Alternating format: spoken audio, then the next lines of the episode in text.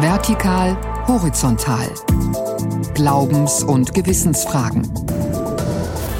Ein Podcast von NDR Info.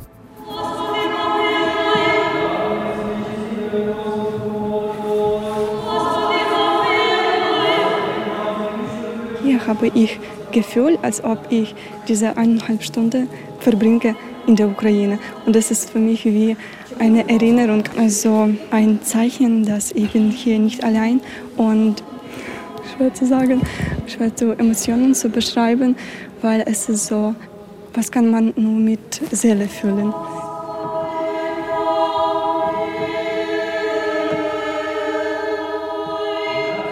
Lange konnten die Geflüchteten aus der Ukraine in Schwerin keinen Gottesdienst feiern. In der evangelischen Paulskirche haben die orthodoxen Christen dann doch ein Domizil gefunden, wenngleich man aber nicht sagen kann, am Ende wurde alles gut, denn der Krieg, die Zerstörung der Heimat und der Lebensperspektive, die Trennung der Familien, die Sorge um die daheimgebliebenen, das ist natürlich eine ganz besondere Situation, in der sich diese Gemeinde befindet. Und da geht es um viel mehr als nur um das gemeinsame Beten oder darum, einen Gottesdienst zu feiern. Wir wollen genauer hinschauen auf eine ukrainische Gemeinde in der Diaspora, auf die Besonderheiten, aber auch die Herausforderungen, die es gibt. Willkommen zu diesem Podcast von Vertikal Horizontal aus der Redaktion Religion und Gesellschaft. Ich bin Florian Breitmeier und im Studio in Schwerin ist meine Kollegin Alexa Hennings. Hallo Alexa. Hallo. Alexa, seit wann gibt es denn die ukrainische Gemeinde in Schwerin? Die ukrainische Gemeinde wurde erst in diesem Jahr gegründet und man darf sich das natürlich nicht wie eine klassische deutsche Kirchgemeinde vorstellen, so mit Kirchengebäude, Gemeinderäumen und Pastor. Denn was da gegründet wurde, das ist ein Verein oder besser ein Netzwerk mit dem Namen Nordhaus UA. UA steht dabei für Ukraine. Und die Frau dahinter ist Oksana Schorlemmer. Und ich äh, kenne die Oksana persönlich schon viele Jahre, äh, denn sie wohnt in unserem Nachbardorf am Rand von Schwerin, ist dort mit einem Landwirt verheiratet und hat drei Kinder. Und bevor der Krieg in der Ukraine begann, hat Oksana im deutsch-ukrainischen Kulturzentrum in Schwerin mitgemacht. Aber als die vielen Flüchtlinge kamen ab Februar 22, da hat sich natürlich schnell gezeigt, hier geht es um mehr als Kultur, hier wird einfach mehr gebraucht. Und man muss dazu sagen, dass Oksana Schorlemmer in den ersten Kriegswochen mehrere Fahrten an die ukrainische Grenze organisiert hat. Sie hat da Busse organisiert, um Frauen und Kindern zu helfen, das Land zu verlassen. Und allein in ihrem Haus hatte sie bis zu 20 Flüchtlinge aufgenommen und viele Hilfsaktionen organisiert, zum Beispiel Pakete mit Kleidung und Nahrungsmitteln zu packen. Wir saßen hier mit 26 Ukrainern und die waren diejenigen, wo ich gesagt habe, also Leute, ich schaffe das nicht alleine ich habe euch hierher gebracht und ich möchte jetzt klar Text sprechen, Hilfe zur Selbsthilfe. Ich habe alles gemacht, ihr weiß, wie das funktioniert, wenn neue kommen, bitte zeigen, wie man Wohnung gesucht, wie man Versicherung macht, wie man Bankkonto aufmacht, bitte. Und dann frage ich, wie wir dann nennen können, den Verein. Und dann haben die einige gesagt, naja, müssen wir irgendwie mit Haus, dass die wissen, dass hier halt auch, dass sie halt zweite Zuhause hier haben können. Ne? Und so ist das entstanden. Unser Notar von Kampe sagte, naja, Frau Schorlem, ich würde vielleicht doch einen Namen nehmen, weil das ist irgendwie sehr, sehr Bauchhaus klingt. ja, es war keine Zeit, wo ich halt sehr kreativ sein konnte. Ich musste das schnell geben, damit die Spende und so weiter, damit ich dann auch äh, was bewegen konnte. Es war nicht geplant, dass ich jetzt eine Organisation gründe. Das war im Not sozusagen. Ne? Es ist so, dass allein in Mecklenburg-Vorpommern inzwischen 24.000 ukrainische Kriegsflüchtlinge angekommen sind. 2.500 davon leben in Schwerin und in den nächsten Monaten, da werden wohl noch mehr kommen. Es gibt ja unterdessen viele Unterstützungsangebote, aber ich kann mir vorstellen, dass es auch besonders hilfreich ist, wenn Landsleute einem beistehen in der Fremde, wenn es darum geht, nochmal ganz neu anzufangen. Alexa, aber wie ist es denn dazu gekommen, dass sich dann auch eine eigene Kirchgemeinde in Schwerin gegründet hat. Das ist auch sozusagen aus der Not geboren, wie Oksana so schön formulierte. Weil in Schwerin gibt es zwar eine russisch-orthodoxe Kirche, die ist neu gebaut, wunderschöner Holzbau, ungefähr vor zehn Jahren gebaut worden im Stadtteil Großer Dresch. Das ist das Plattenbaugebiet, wo schon damals und heute erst recht die meisten Migranten wohnen. Aber da konnten und wollten die ukrainischen Gläubigen eben nicht dazugehören. Nach dem Kriegsbeginn, muss man sagen.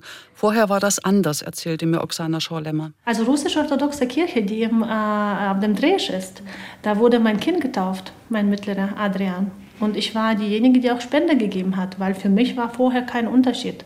Russisch-orthodox, ukrainisch-orthodox, das war orthodoxe Kirche. Aber nachdem sie sowas machen, da kann ich nicht.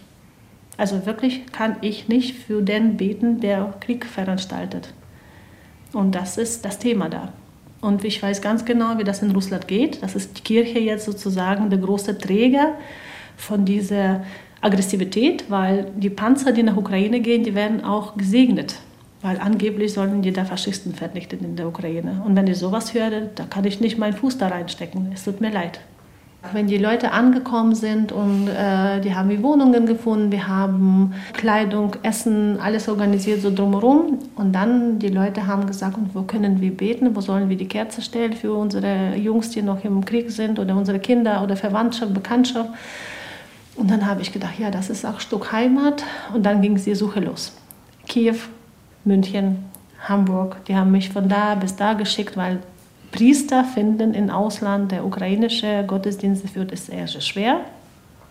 Haben wir aber geschafft, haben wir gefunden und wir haben unseren Jaroslav, der Priester, und der macht wirklich guten Job. Und die Kirche ist jede zweite Wochenende, Samstag. Für mich ist das auch zwei Stunden Entlastung, weil ich sehr tief in mich dann gehe und sage, du kannst auch nicht ganze Welt reden, aber siehst du diese Leute, die hier stehen, die gehen nach zwei Stunden mit irgendwie Hoffnung. Wenn wir jetzt mal auf das Christentum in der Ukraine schauen und auf ein paar Zahlen, dann stellen wir fest, dass rund 70 Prozent der insgesamt 45 Millionen Ukrainerinnen und Ukrainer sich zum orthodoxen Christentum bekennen. Es gibt dort aber zwei miteinander rivalisierende orthodoxe Kirchen. Da ist zum einen die ukrainisch-orthodoxe Kirche des Moskauer Patriarchats und eine neue eigenständige orthodoxe Kirche der Ukraine. Ja, und diese Trennung der Kirchen ist auch eine Folge des Krieges. Als 2014 der Krieg in der Ostukraine begann, da gab es schon die ersten Bestrebungen, eine von Moskau unabhängige Kirche zu schaffen. Und das wurde dann 2018 vollzogen und dieser Kirche fühlt sich die neu gegründete Gemeinde in Schwerin verbunden. Unterstützung haben die Schweriner in Hamburg gefunden. Dort gibt es die sogenannte ukrainisch-orthodoxe Kirche in der Diaspora. Und von dort kommt auch der Priester. Aber bevor ich den Priester und die Gemeinde in der Kirche kennenlernte, sind sie mir in einer Ausstellung begegnet. Als Besucher? Das auch, da waren viele Gemeindemitglieder zur Ausstellungseröffnung, aber mein erster Eindruck von der Gemeinde, das waren die Fotos, die da gezeigt werden.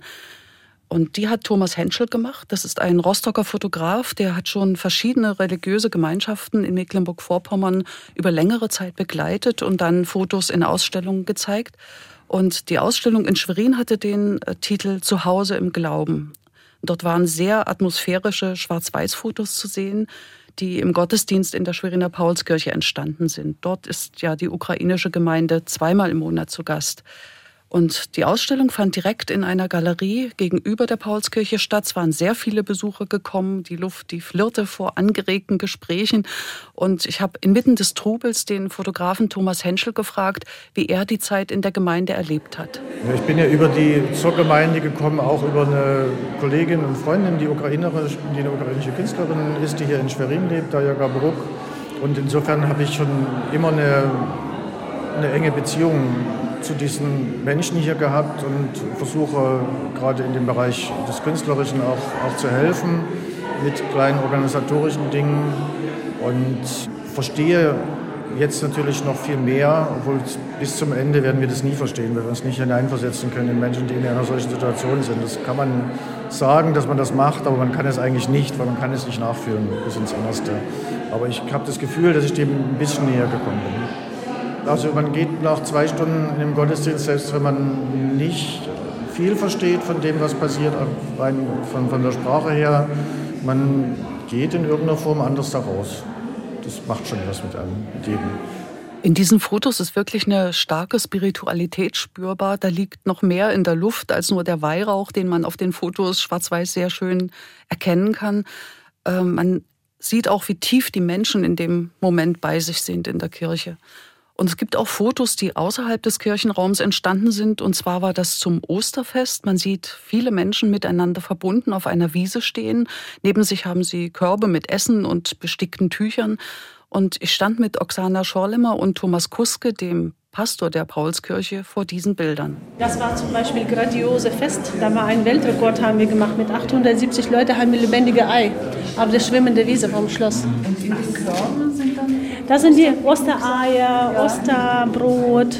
Wurst, Butter, äh, also alles, was man zum Osterfrühstück dann essen sollte. Ne? Und vor allem das Wichtigste ist, da sind alle, jede Hausfrau, die wirklich sich sehr als Frau, Hausfrau schätzt, hat selbst gestrickte Ostertuch. Da steht äh, Jesus aufgestanden, wie das auf Deutsch? Es war wahrhaftig auferstanden. Genau, genau, genau. Das steht da so geschrieben. Und dann es musste eine Wachskerze sein, keine andere Wachskerze. Und dann wird das hier angezündet. Und dann wird das nach Hause sozusagen gebracht. Und wichtig ist, dass wir halt alle zusammenkommen im helle Licht, dass wir sehen, aha, Ukrainer im Kreis, dass wir zusammenhalten. Das war die Idee. Die beiden haben mir dann noch berichtet, wie sie sich kennengelernt haben. Und zwar war die Schweriner Paulskirche die erste Kirche in der Stadt, die gleich zu Beginn des Ukraine-Kriegs ein Zeichen gesetzt hat. Wir hatten eine Musikerin gleich eine Woche nach Kriegsbeginn, haben wir ein Benefizkonzert gemacht und gleich 4000 Euro eingenommen. Und ja, dadurch kam unser Kontakt zustande und dann haben wir überlegt, ne, wie, und dann hast du geguckt, wo kriegen wir einen ukrainischen Priester her? Ja, das, wir haben aber Gefühl gehabt, dass wir im Haus angekommen sind, weil das war für uns so ein starker irgendwie es war Ruhe, wo die alle zurückgekommen sind und konnte man wirklich Fliege hören, wie die fliegt. Das gab es noch nie. Das hat es ein paar Mal schon gesagt, die müssen alle ein bisschen ruhiger sein. Aber in der Ukraine, in der Kirche, das ist noch Bewegung. Da gehen die älteren Damen, da wollen die Kerze stellen. Und hier sind wir sozusagen europäisch geworden weil da gibt es bestimmte Regeln bei euch. Da sitzen alle, da steht keiner auf und bewegt sich keiner einfach bei der Messe. Das kennen die in der Ukraine nicht. Das ist noch alles noch so in Bewegung, so wie in Griechenland oder so. Da stehen die Leute da, ach, dann gehe ich einfach so. Ne? Wo du denkst, ja, genau. Hier in Westeuropa ist es ein bisschen anderes, wie man sich in der Kirche benimmt. Ne? Oder halt verhält. Nicht benimmt, sondern verhält. Besser verhält, ja. Wir haben ja dieses Jahr Ostern gemeinsam Gottesdienst. Da wurde ich gefragt, was rennen die alle rum? Können die nicht mal still sitzen? also wir treffen uns in der Mitte. Ne? Wobei, ich das, wobei ich das gar nicht schlecht finde. Also so bei uns ist man ja wirklich gezwungen, von Anfang bis Ende dabei zu sein. Das ist super toll, dass wir das hier machen dürfen. Das muss ich das gerne passt, sagen. Das passt auch. Ich habe die, äh, die Paulskirche noch mal ganz neu entdeckt. Die ist ja noch gar nicht so alt, also nicht wie der Dom. Das ist ja eine neugotische Kirche und ist aber, als ich Jaroslav, den Priester, das erste Mal, äh, die Altarbilder sind ja auch golden bei uns, davor gesehen habe, da habe ich verstanden, ja, es sollen irgendwie Ikonen sein. Da habe ich so gedacht, ja, Mensch, muss man erst mal Gäste aus der Ukraine haben, um die eigene Kirche zu entdecken. Ne?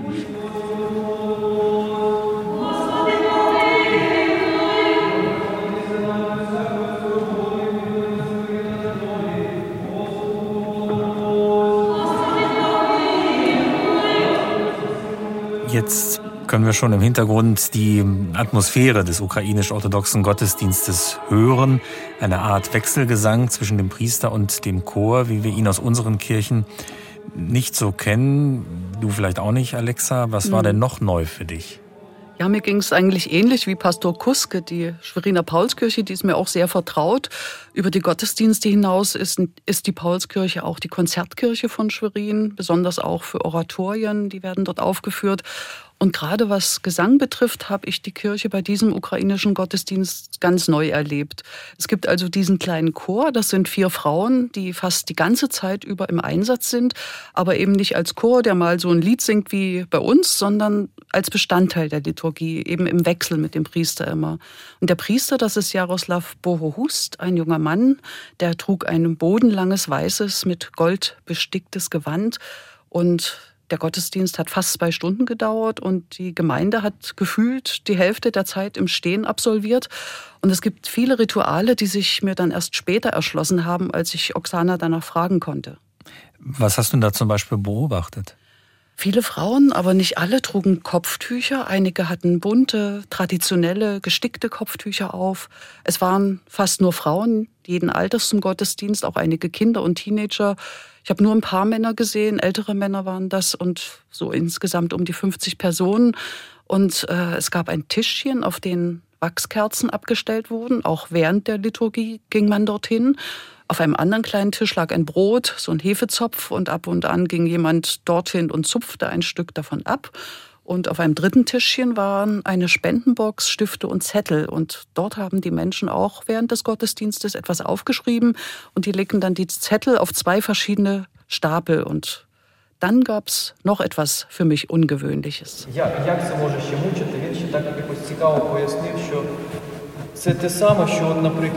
Das hört sich jetzt an wie eine Predigt, aber was war denn daran ungewöhnlich? Ungewöhnlich war, dass der Priester weder auf die Kanzel stieg, noch fest an einem Ort, an einem Pult oder so stand, sondern der ging ganz nah an die Gemeinde heran, also bis vor die Bänke und lief, während er sprach, auf und ab. Also es war eine Predigt, frei gesprochen, so auch wie im Gehen entwickelt, hatte man den Eindruck. Ähm, das war schon ungewöhnlich. Und schließlich gab es auch am Ende äh, des Gottesdienstes, das wird immer so gemacht, äh, ein kleines Programm, das gestaltet die Gemeinde selbst. So ein kleines Kulturprogramm kann man sagen. Da werden zum Beispiel Gedichte vorgelesen. Und an diesem Tag gab es einen besonderen Höhepunkt. Äh, eine Sängerin in ukrainischer Tracht spielte auf der Bandura. Das ist ein traditionelles ukrainisches Instrument.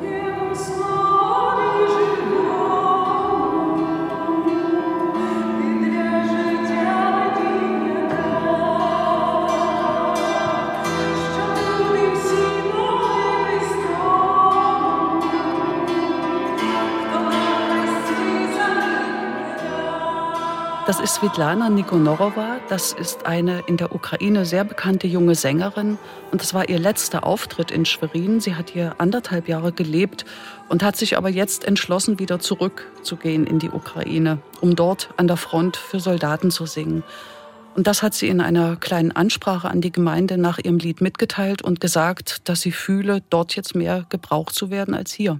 Ja, das war sicherlich ein sehr besonderer, auch ein bewegender Moment, weil ich mir vorstellen kann, dass man sich in diesem Augenblick der Realität des Krieges ja nahe fühlt, auch wenn man sicher, geborgen und ganz weit vom Grauen entfernt in einer deutschen Kirche sitzt. Ja, und auch deshalb hat man sich nahe gefühlt, weil, weil die Sängerin darauf anspielte, dass es in der Kirche jetzt schon ziemlich kühl sei und sich jetzt ja jeder auf seine warme Wohnung freut, in die er wieder gehen kann. Und dass aber die Soldaten diese Kälte, die jetzt kommt, schon den zweiten Winter ertragen müssen. Und deshalb wurden bei dem Gottesdienst auch Spenden für warme Kleidung und Decken gesammelt, die dann an die Front geschickt werden. Und du konntest noch herausbekommen, was es mit den Zetteln und dem Brot auf sich hatte? Ja, konnte ich. Dazu hat mir äh, der Priester nach dem Gottesdienst etwas gesagt und Oksana Schorlemmer hat übersetzt. Ті люди, кому ми бажаємо здоров'я, ми пишемо, або ті люди, які хворіють, і заупокій це тих людей, яких уже немає. І ми пишемо ці імена, і потім під час літургії ці імена священник читає в молитві. Hier ist für Gesundheit, wenn wir wirklich unserer Familie Gesundheit wünschen oder die, wenn die krank sind, dann wollen wir auch gute Besserung, schreiben wir hier auf dem roten Zettel. Für Gestorbene leider haben wir auch einen Zettel, das ist sozusagen für Gestorbene, dass die im Frieden ruhen sollen. Ne? So heißt das. Genau, und das wird nach der, jeder Gottesdienst auch vorgelesen. Heute haben wir Sonderheit gehabt, das war Brot mit Kerze. Heute war extra noch Gebet für Gestorbene.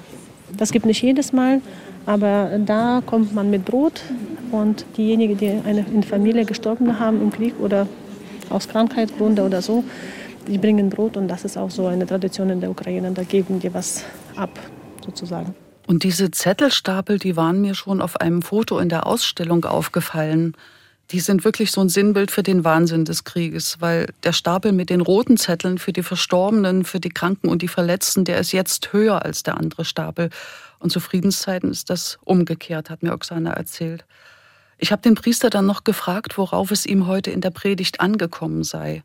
Er hat erst mal gesagt, dass ihm im Gehen immer die besten Gedanken kommen, deswegen macht er das so. Und heute waren die Gedanken bei den Familien, die ja durch den Krieg fast alle getrennt wurden. Основний меседж, який був у сьогоднішній проповіді, це стосувалося відносин між дітьми і батьками. Also heutige Predigt hat sich aufgebaut auf die vorherige Fragen von letzter Woche von Eltern. Und das Hauptziel war ein bisschen Unterstützung zwischen Eltern- und Kinderbeziehung, weil wir haben natürlich, so wie wir schon mehrfach erwähnt haben, Mutter, die mit Kindern gekommen sind. Also Vaterhand fällt sehr, sehr stark. Und die Frauen haben Rolle von Mann auch übernommen. Und natürlich, das ist große Belastung auch ne, in der Zeit, wo sie für Familien sorgen, für die Ukraine in Deutschland mit Sprachkursen, mit Arbeit. Und da sind so viele Nachfragen, was die letzte Woche er bekommen hat, wo er helfen sollte, Telefonate und Gespräche, was er gefühlt hat. Und auf diese ganzen Fragen, was er bekommen hat, hat er sozusagen heutige Predigt aufgebaut, weil er möchte aus Erfahrung und aus die schwierige Situation, was die anderen erleben, so also wirklich praktische Erfahrung zeigen wollte und was er natürlich in dieser Situation machen möchte, würde. Na, das auch große Problem ist natürlich, dass wegen Krieg haben sehr viele Familien sich getrennt. Also zuerst sind die geflüchtet, ein Teil ist geblieben, weil die Männer dürfen Land nicht verlassen, die Jungs dürfen Land nicht verlassen ab 18. Und das ist natürlich das Wichtigste, was auch so zehrt, weil wenn dieser Abstand je größer der wird, desto mehr, wenn die zurückkommen, auch mehr Missverständnis ist oder halt, die können das nicht verstehen. Die können nicht verstehen, wie die hier gewohnt haben und die umgekehrt und dann natürlich knallt aufeinander und das ist auch ein äh, riesengroßes Problem, was auch jetzt auch äh, aktuell die Anfragen kommen. Ne? Wenn, wie, wie soll das weitergehen? Wir haben uns so entfernt voneinander und das ist wegen Scheißkrieg Entschuldigung, dass ich das in der Kirche sage, ruinieren sich dann so viele Familien und verlieren überhaupt Glauben, dass das irgendwann besser wird und dass sie zurück zusammenkommen können. Und da muss dieser Priester natürlich zuallererst ein Seelsorger sein. Jetzt haben wir ja am Anfang gehört, wie schwierig es war, überhaupt einen ukrainischen Priester zu finden in Deutschland. Ich habe mal nachgeschaut. Es gibt insgesamt elf ukrainische Gemeinden in Deutschland. Ja, die sind rar gesät und besonders die Priester. Und deshalb fährt äh, der junge Priester Jaroslav Bohust von Hamburg aus dann überall dorthin, wo im Norden ukrainische Gottesdienste stattfinden und wo eben die Menschen seinen Beistand brauchen, auch über den Gottesdienst hinaus. Man kennt das ja auch von einigen evangelischen Pastoren, besonders hier in Mecklenburg-Vorpommern, dass sie viele Gemeinden betreuen müssen und dafür weite Wege immer fahren.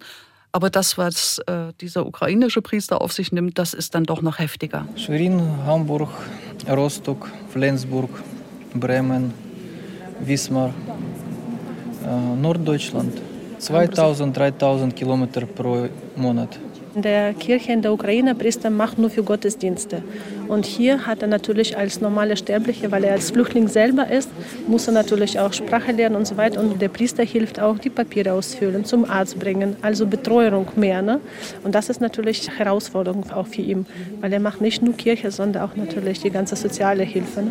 psychologische Betreuung, also Seelensorge. Das ist nonstop 24 Stunden Arbeit. Und in der Nacht rufen die auch, wenn einer vorm Sterben liegt, natürlich fährt er auch dahin. Nach dem Gottesdienst konnte ich noch mit Gemeindemitgliedern sprechen, zum Beispiel Olha Czerniak. Sie kam im März 2022 nach Schwerin mit zehn weiteren Familienmitgliedern. Das sind sie und ihre Schwägerin, die Kinder der beiden Frauen und noch drei minderjährige Neffen, die sich von ihren Familien trennen mussten. Ich bin äh, Baptistin in Ukraine, aber wir haben nicht gefunden ukrainische baptistische Gemeinde. Und ich äh, habe gehört, dass äh, ukrainische FAF ankommen und äh, das freut mich und äh, meine Familie. Und wir äh, ankommen äh, zu dieser Church, Kirche. Ich denke, das ist ähm, wichtig für alle, weil Seele muss gesund bleiben, muss gesund, ruhig, peaceful Frieden, Friedvoll. ja, friedvollen, weil äh, wir muss in unseren Familien normal äh, Leute äh, bleiben. Äh, das ist äh, sehr groß Stress, Umzug, Krieg. Mein Mann war zehn Monate Soldat und jeden Tag wir muss warten, muss äh, lesen Nachrichten und das ist nicht gut für Nervos und äh, Gott ist meine am größten Hilfe in my life und in meiner Familie auch. Dann war da noch eine junge Frau, Anna Risuk. Sie hat noch keine Kinder. Äh, sie war Studentin, als sie noch zu Hause in der Ukraine lebte und ist zu Kriegsbeginn mit ihrer Mutter und ihrem Bruder nach Deutschland geflüchtet. In der Ukraine habe ich also jede Woche die Kirche besucht und äh, hier, als ich nach Deutschland gekommen bin, hatte ich diese Möglichkeit nicht. Aber wenn ich also über diese Gottdienst gehört habe, habe ich gleich am ersten Tag gekommen und war sehr, sehr froh, dass ich, dass hier sind alle, alle unsere Ukrainerinnen, dass der Pastor ist unsere, kommt auch aus der Ukraine und äh, hier habe ich Gefühl, als ob ich diese also eineinhalb Stunden verbringe in der Ukraine. Und das ist für mich wie eine Erinnerung, ein Zeichen, dass ich bin hier nicht allein und ich, schwer zu sagen, aber schwer zu Emotionen zu beschreiben, weil es ist so, was kann man nur mit Seele fühlen, wissen Sie. Und manchmal, wenn ich diese Wörter höre, dann kann ich beginne zu weinen oder sowas, weil es ist so sehr emotionell, also für mich persönlich. Und ich spreche mit dem mm, Pastor, ich spreche mit der Ukrainerin und habe ich äh, sozusagen Inspiration weiterzumachen. Und äh, dann habe ich nicht so ein starkes Gefühl, dass ich mich an die Ukraine erinnere. Viele Ukrainerinnen, also bestimmt auch aus Schwerin, sind ja inzwischen auch schon zu ihren Familien zurückgekehrt. Meistens sind es ja die mhm. Eltern oder die Großeltern, die Hilfe brauchen. Oder der Wunsch ist so stark, dass die Kinder wieder bei ihren Vätern sein können. Und deshalb nimmt man dann auch das Wagnis auf sich, in eine unsichere Heimat zurückzukehren. Kann man sich wirklich nur schwer hineinversetzen in unserer Situation mhm. hier. Ja, ich habe mich bei diesen Begegnungen mit den Frauen auch immer wieder gefragt, wie würde ich mich entscheiden? Das ist wirklich total schwer bleiben, gehen. Und ich habe Anna Risuk gefragt, ob sie ihre Zukunft inzwischen in Deutschland sieht. Ja, eher ja als nein, weil äh, ich eigentlich zu sagen, ich habe Deutsch noch in der Schule gelernt und ich habe so ein Will, im Ausland zu gehen, ähm, entweder zu studieren oder zu arbeiten. Und äh, jetzt bin ich wegen dem Krieg gekommen und äh, ich weiß nicht, wie geht es weiter mit dem Krieg und mit unseren Zukunften, aber jetzt, wenn ich hier bin, dann benutze ich diese Möglichkeit, etwas hilfreich hier zu machen. Ich arbeite als Projektkoordinatorin im Nordhaus UAFV äh, seit Monat September. Aber früher haben wir auch mit Nordhaus UA äh, ehrenamtlich zusammengearbeitet. Mit Oksana versuchen, äh, helfen wir unsere Flüchtlinge und Neuangekommene hier zu integrieren und zu unterstützen. Und diese Unterstützung organisiert Nordhaus UA auch für verwundete ukrainische Soldaten, die in Krankenhäusern Mecklenburg-Vorpommern behandelt werden.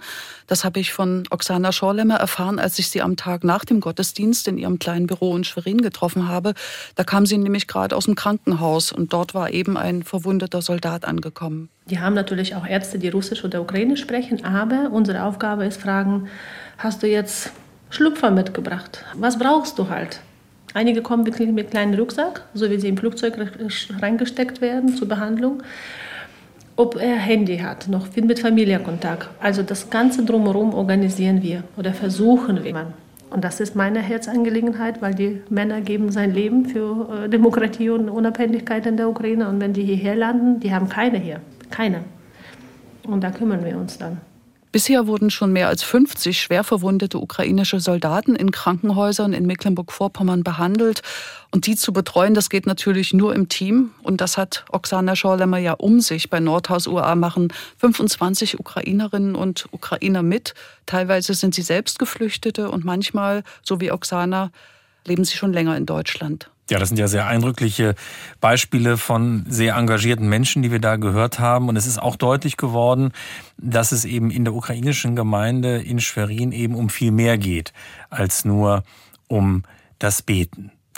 Das war unsere Folge heute von Vertikal Horizontal. Alexa, vielen Dank für diese Einblicke in die neue ukrainische Gemeinde in Schwerin. Für Hinweise, Anregungen und Kritik haben wir wie immer eine Mailadresse, vertikalhorizontal, geschrieben in einem Wort, vertikalhorizontal.ndr.de. Abonnieren könnt ihr, können Sie diesen Podcast zum Beispiel in der ARD Audiothek oder man findet ihn auch unter ndr.de-info.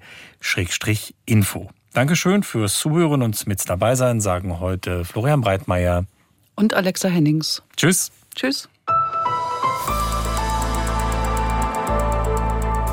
Sie hörten einen Podcast von NDR Info.